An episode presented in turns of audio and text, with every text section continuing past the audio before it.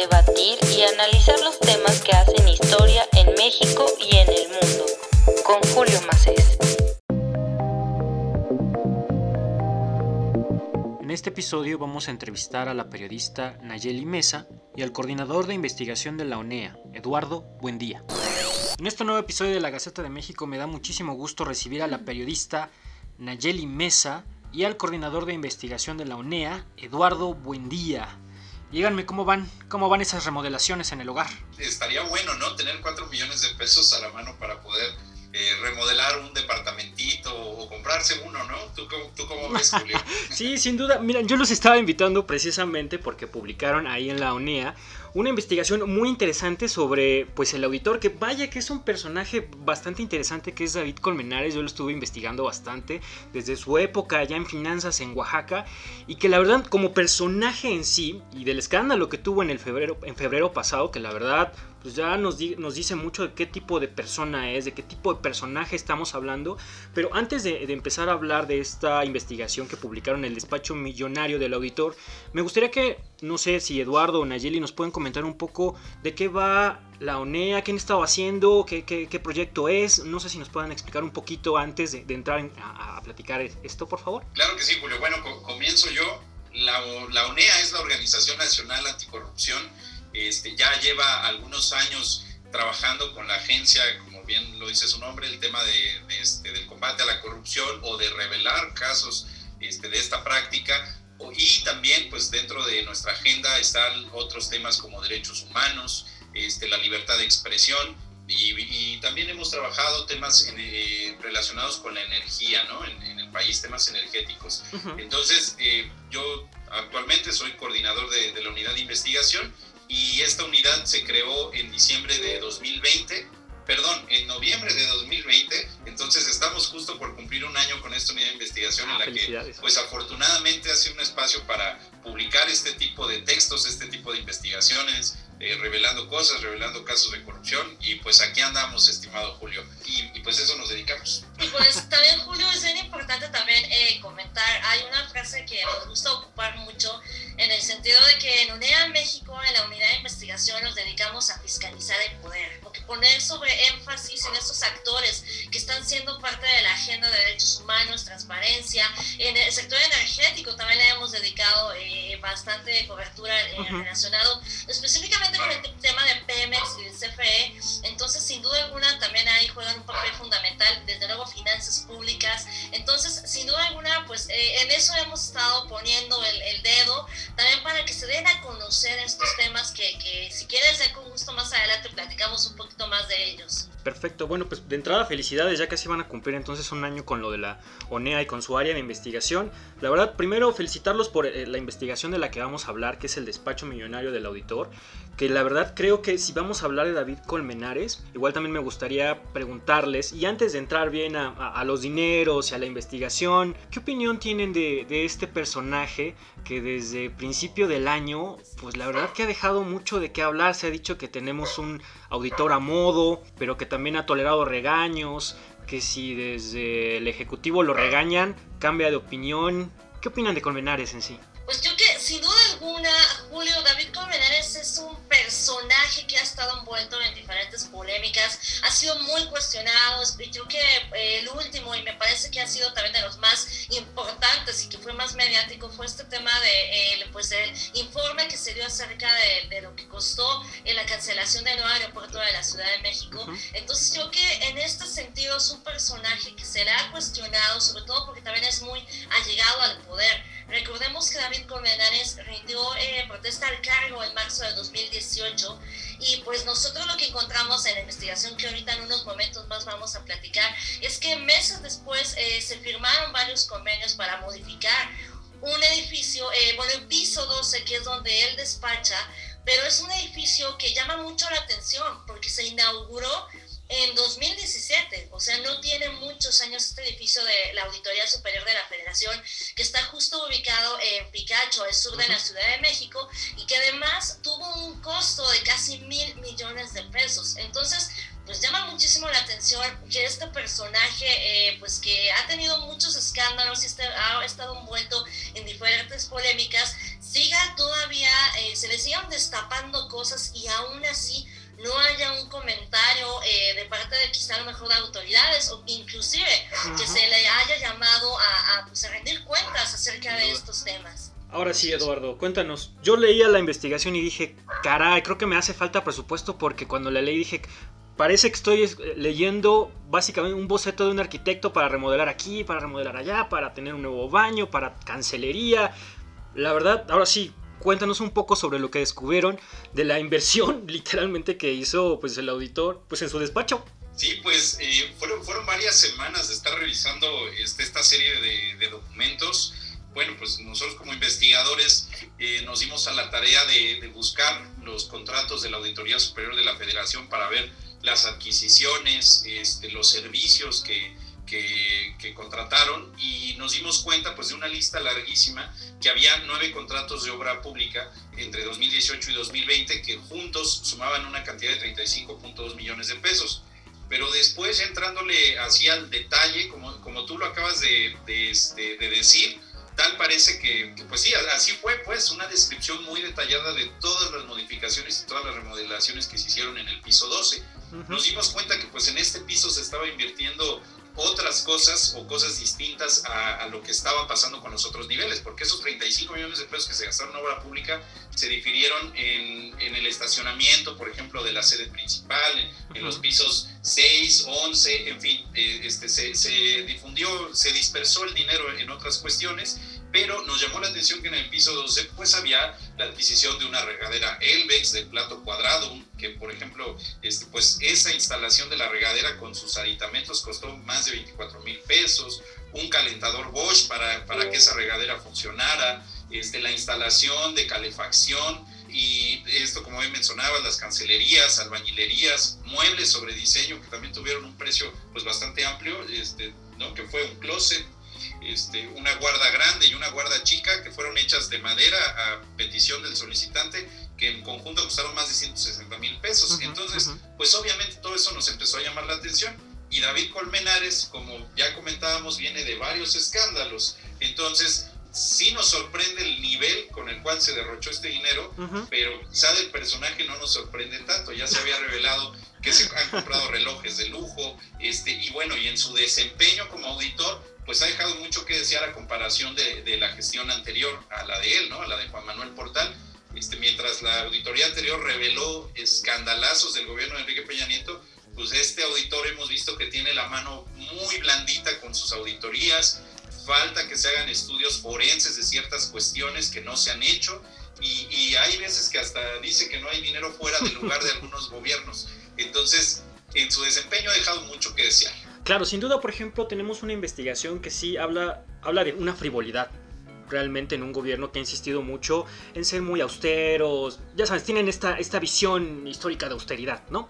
Y estamos hablando de, números, de alguien que se ha, se ha, demostrado que es bastante frívolo. Pero ahora sí que, ¿quién custodia al custodio? Sabemos que la auditoría depende de la Cámara de Diputados. Y desde enero mejor dicho, desde febrero que empezó todo esto de, la auditoría y el problema que tenían con los costos de cancelar Texcoco y todo esto, se dijo, hay que sacarlo, debería renunciar. Pero bajo ese escándalo, porque aguantó una conferencia mañanera donde el presidente lo señaló, aguantó el regaño de Arturo Herrera, que también hasta sacó un video tratando de explicar, no, pues es que la auditoría cometió un error técnico, pues de primer grado de economistas, de finanzas, ¿no? Lo, lo regañaron horrible, ¿no? Lo exhibieron. Y al final del día no pasó nada. Y ahora este tipo de frivolidades ¿Qué consecuencias podrían tener? ¿Quién podría auditar al auditor? ¿no? ¿Cuáles serían estas consecuencias que podrían llegar a, suceder? ¿O qué proceso podría pasar para que no caigamos en este loop de, corrupción y de impunidad? Es que justo das en el clavo, Julio, porque es bien importante dejar en claro que justo eh, ahora sí que siempre la pregunta es quién audita al auditor, porque en teoría es el, el, el funcionario pues principal de, eh, pues de vigilar cómo se maneja el presupuesto y todas las finanzas públicas de este gobierno. Entonces llama mucho la atención que se estén ocupando recursos públicos para fines personales. Entonces también en este sentido, pues eh, la Cámara de Diputados existe una comisión de vigilancia en teoría ahí este, tendría que haber un llamado de ese lado para también que se le haga una comparecencia tal vez y que él explique respecto específicamente quizá, porque estamos hablando de una cantidad altísima, son 4 millones de pesos. Para el ciudadano de a pie,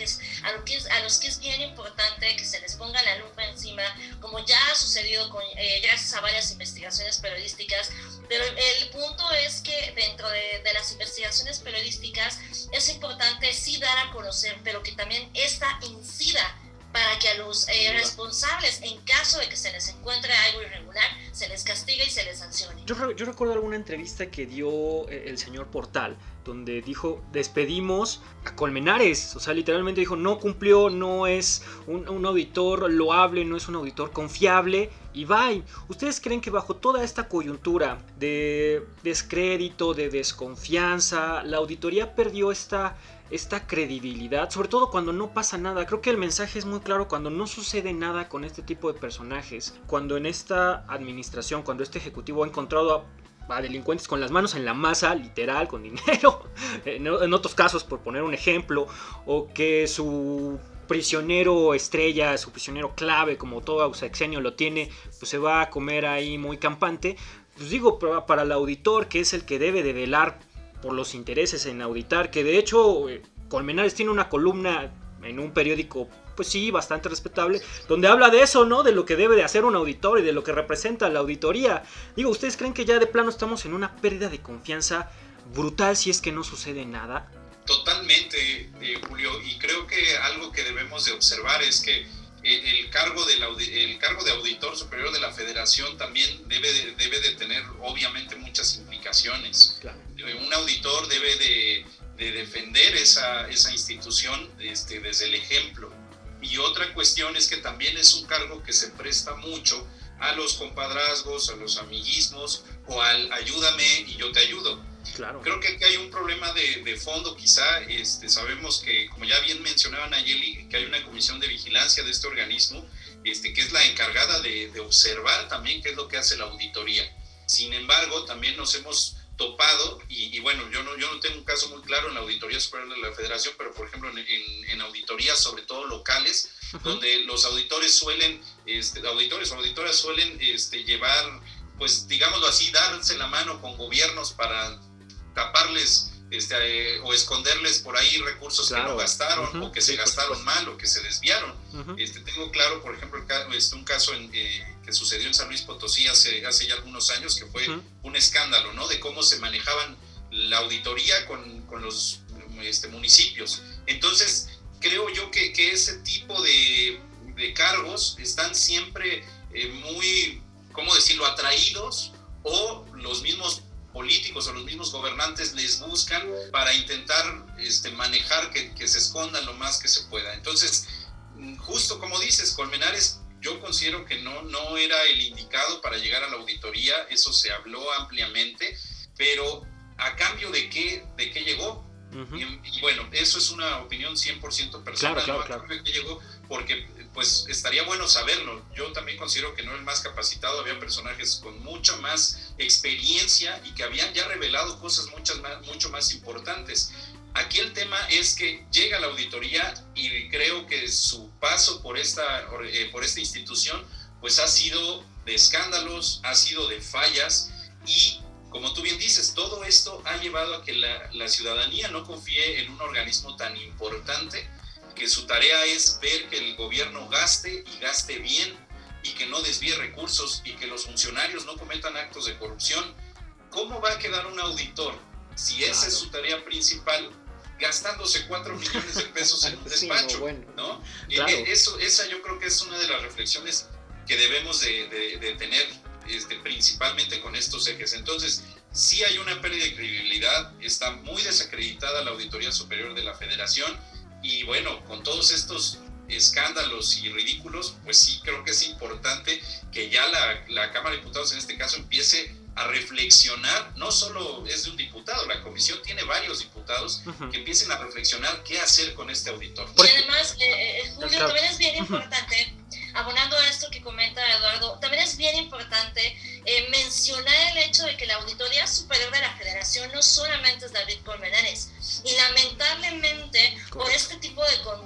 su cabeza, toda la institución se ve manchada, pero hay eh, personajes y funcionarios muy valiosos de gran nivel que se han transparentado bien y hacen bien su trabajo. El problema está en que si la cabeza no está bien, todo lo demás nos manda un mensaje de, en realidad, está igual de, pues de, de mal al interior. O sea, esto nos hace eh, también reflexionar en ese sentido, porque cuando llegó. David Colmenares en 2018, hubo mucha gente que también despidieron, mucha gente que se fue, hubo muchas salidas de personajes fundamentales en el tema de la auditoría en México y una de ellas pues fue eh, la doctora Muna Bucharín y ella eh, precisamente también salió muy mal, salió también con un escándalo, sin embargo es una, una, pues una funcionaria que ella destapó eh, escándalos como el de la estafa maestra. Exacto.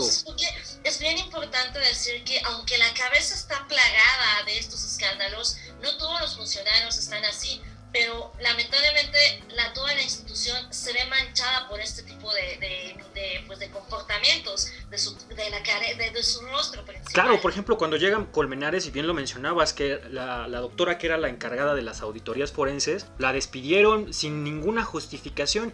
Y bueno, uno, uno ve los cambios de administración y lo siente como algo normal, ¿no? Porque van a poner a sus aliados, van a poner a las personas de confianza. Y yo creo que Eduardo despertó una, una, una gran inquietud mía, así de, ¿por qué está? Colmenares ahí, ¿no? Porque evidentemente fue seleccionado en una competencia que tiene que ver con el poder legislativo, que tiene que ver con equilibrios de poder por ahí, que, tiene que ver con la Cámara de Diputados y que también tiene que ver con, con Morena y con el PRI, así, literalmente, ¿no? Si nos ponemos a ver, estoy seguro que si nos ponemos a ver la votación, ahí está inclinado y sobre todo porque Colmenares tiene muchos antecedentes, pues del tricolor, ¿no? Como se le dice. Pero, por ejemplo, si tuvieran a Colmenares de, frente, porque estoy seguro que intentaron buscarlo, hacer una entrevista, me, queda claro, porque incluso me parece que viene en una parte del texto. ¿Qué qué, ¿Cuáles son esas preguntas que le tendrían que hacer de cajón? Así de cajón, ¿cuál, qué, ¿cuáles son esas grandes dudas que tiene? Con él, precisamente, y sobre este caso en particular. Así es, Julio, pues precisamente eh, nosotros solicitamos una petición de entrevista a través de la Dirección General de Relaciones Institucionales y Difusión de la Auditoría Superior de la Federación. Sin embargo, eh, tras varias llamadas, hicimos muchas llamadas, hablamos con varios integrantes del equipo e inclusive con la cabeza principal del equipo de comunicación y no hubo respuesta. Inclusive ya después de que publicamos, volvimos a tocarles la puerta para ver si querían eh, darnos una entrevista, un posicionamiento o algo al respecto. Sin embargo, eh, la hubo una negativa total para poder responder. Y la verdad es que una de las grandes interrogantes que sí surge, pues es este tema del, del derroche del dinero. ¿Por qué el ser, o sea, yo creo que una de las grandes preguntas es, ¿por qué 4 millones de pesos en un edificio que era de reciente creación? Y también, ¿qué hace ahí? ¿Por qué necesita una cocina? ¿Por qué necesita un closet de más de 50 mil pesos? ¿Por qué necesita eh, eh, el, el, acondicionamiento ante los climas? Si en teoría no vive ahí, tal vez. La pregunta también directa sería, ¿usted vive aquí? ¿Usted habita en este lugar? Y por eso fue que tuvo que remodelar y ocupar más de 4 millones de pesos que cabe destacar que los contribuyentes son los que pagan eso. Todos los ciudadanos de a pie que pagan sus impuestos vía eh, el SAT están pagándole a este personaje pues sus lujos y su despacho cinco estrellas. Entonces, la verdad es que a mí sí me gustaría muchísimo saber por qué 4 millones de pesos, por qué un funcionario de alto nivel que en teoría tendrá que irse a su casa y regresar. O sea, ¿o acaso usted vive ahí funcionario? Claro. Sí, yo, yo creo que una de las cuestiones que, que podría preguntársele es si, si él hizo esa, si él ejecutó esas acciones y si él este, impulsó esos contratos porque, porque sabía que iba a quedar impune. ¿no? Esa sería una buena pregunta, porque yo creo que alguien este, que está en un cargo de tan alto nivel y tan importante para el país, repito, para el combate a la corrupción, este, que, que haga ese tipo de, de, acciones, híjole, pues nos, nos dice que, que, esa persona de alguna forma lo hizo porque podía hacerlo. Claro. Y más allá de, de no decir, a ver, la auditoría tiene una facultad para adquirir servicios o para adquirir este, uh -huh. objetos o para adquirir mueblería, etcétera, para realizar sus funciones. Claro, eso claro. es un hecho, eso no se pone en tela de juicio. Claro, Pero ¿por qué hacerlo de esta manera? Uh -huh. y, y, te digo por qué, porque este, pues al final de cuentas es algo que nosotros encontramos, los contratos están ahí de manera pública, simplemente, este, poder, eh, bueno, nuestro trabajo fue entrar, buscarlos a través de, de, de, este, de las fuentes, conforme fuimos avanzando en el tema y fuimos documentándonos, nos, nos dimos cuenta de esta situación. Algo que, que pues es, eso llama la atención. ¿Qué, ¿Qué, es lo que, lo que llevó a este funcionario a gastarse ese dinero en su despacho? Ahora, sí, sí, teníamos la, la teoría de que, de que pudiera ser inclusive un departamento, ya no pudimos llegar más allá, uh -huh. pero las características ahí están. Claro, claro. Por supuesto que le vamos a dar seguimiento al tema, queremos llegar a la verdad, pero algo que es, eh, yo considero que también muy indignante, es el silencio del auditor. Se le ha buscado por uh -huh, todas correcto. las vías, hemos hablado, este, hasta el día de ayer es, eh, hasta el día de antier se le escribió a la, a la, al director de, de, esta área de prensa, este, se le dijo que pues se le daba otra oportunidad para que dijera algo, nos han dejado en visto, literal. Hablamos por teléfono, de igual forma, no hay respuestas. El funcionario que guarda silencio ante estos escándalos, ¿no? También, que ni siquiera se defiende, ni siquiera le da la cara a la sociedad. Justo al, al tema de los contratos, fue bien es un laberinto, porque tampoco es que estuvieran los contratos y que todo se marcara, modificaciones al piso 2 o claro, no, es un proceso sino que las partidas eh, se diseminaron en diferentes contratos y también fueron por montos, eh, contrato A, contrato O sea... Pero es el mismo contratista, ¿no? Es el mismo ¿Perdón? contratista, ¿no? O sea, es el contratista favorito, por lo que sé, ¿no? Más. Sí, un favorito, ¿no? Que es con su ideas, es innovación y desarrollo, que este, uh -huh. bueno, la representa una persona que se llama Lucio Revilla Pérez. Uh -huh. este, esa, esa fue la empresa que, que, más dinero ganó por remodelar ese piso en específico. Más de 3 millones de pesos. Así es, más de 3 millones de pesos recibió solo esa empresa. Uh -huh. Al inicio, una empresa hizo unas primeras adecuaciones que se llama PIA Construcciones por un contrato de 300 mil pesos. Aproximadamente. Y la, la, de Siga Construcciones, que es el tema de cancelería. ¿no? Así es que ese fueron también este, por más de 651 mil pesos, de los cuales eh, solamente para cancelería se le destinaron 528 mil pesos. A una fachada de cristal. A una fachada de cristal. O sea, casi, o sea, medio millón de pesos solamente para una fachada de cristal. De entrada el caso es tremendamente escandaloso. ¿Por qué todavía eh, Colmenares no sale a decir nada? Bueno, porque todavía en la mañanera no lo señalan. Sí, o sea, todo el presidente no, no ha salido a decir, oigan, pues qué onda con esto, qué está pasando en la auditoría, ¿no? Estoy seguro que cuando pase eso, gira de medios como lo hizo en su momento, ¿eh? O sea, si esto escala, estoy casi, casi seguro que eso, eso va, a suceder. Y, y, ya para, para ir terminando, y hablando de impunidad, por cierto, ¿qué les dice su instinto como, como periodistas? Que esto va a escalar a algo que Colmenares va porque es un cargo de 8 años y pues relativamente lleva poquito tiempo. Entonces, ¿creen que esto sí llegue a escalar? O carpetazo, business as usual y a lo que sigue para el Ejecutivo y para la Cámara de Diputados, que pues para mí es lo que... Eso me dice mi instinto, el mío, ¿no? Así con mi poca experiencia de lo que gusten, manden y deseen. Pero por lo que he visto, lo que ha sucedido, pues es que eso es lo que indica, al menos para mí, ¿no? No sé ustedes con su experiencia, si, si tienen a, algo de su instinto que diga que puede suceder otra cosa, que existe un pulso que pueda cambiar esto. Pues Julio, es una gran pregunta y creo que nos corresponde como ciudadanas, ciudadanos y periodistas, o sea, el periodista también como ciudadano, porque lo somos, claro. eh, no dejar que simplemente esto, esto de una vez que se publicó, y ya muere eh, la publicación y ya no. Yo creo que es bien importante y al menos Eduardo y yo le, y desde la UNEA México le vamos a dar el puntual seguimiento, vamos a, a pedir más, vamos a preguntar y vamos a exigir que nos den respuestas. Desde luego la idea también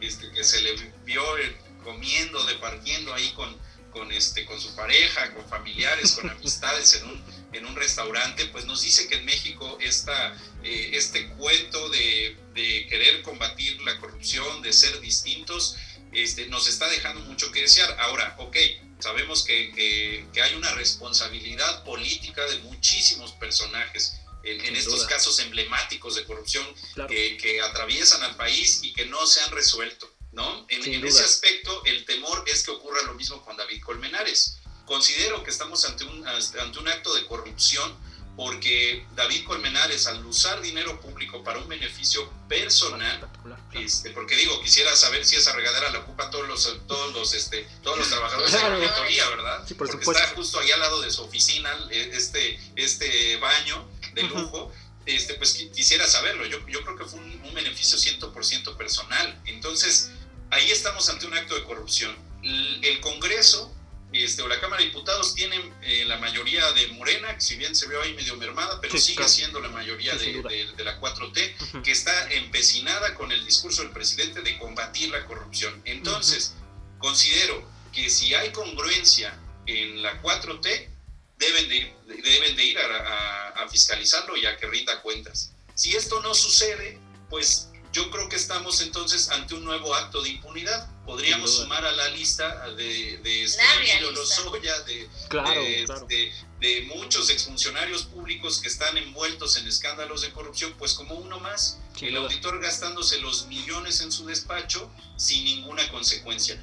Nuestra tarea pues va a ser seguir, estamos eh, buscando las reacciones de varios personajes este, políticos y que bueno, han estado ahorita bastante atareados con todo este tema del presupuesto, no hemos podido este, cerrar con ellos, pero hemos estado en esas y, esa es la intención. Este, desde ONEA México, pues vamos a seguir haciendo nuestro trabajo, comunidad de investigación, para seguir mostrando este tipo de casos que esperamos repercutan eh, en, una, en una sanción o, al menos en una comparecencia, ¿no? Sí, claro. Yo, pero, pero así como vemos el asunto, esperemos que no pase lo mismo que con otros personajes. Sí, sí. Bueno, si el, mensaje es que no va a suceder nada, creo que ya está muy claro cómo va a ser la tónica de, lo, de la siguiente mitad del sexenio, si es que no sucede nada.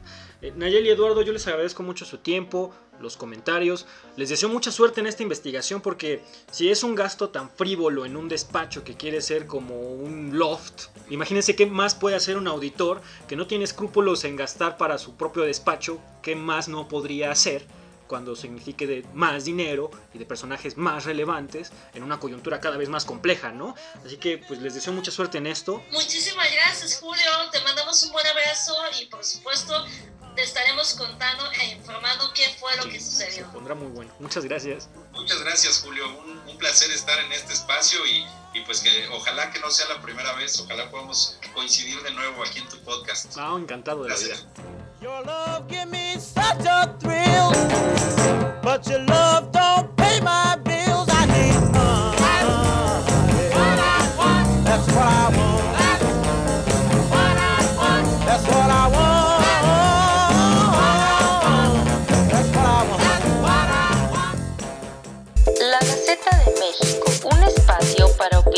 debatir y analizar los temas que hacen historia en México y en el mundo. Con Julio Mar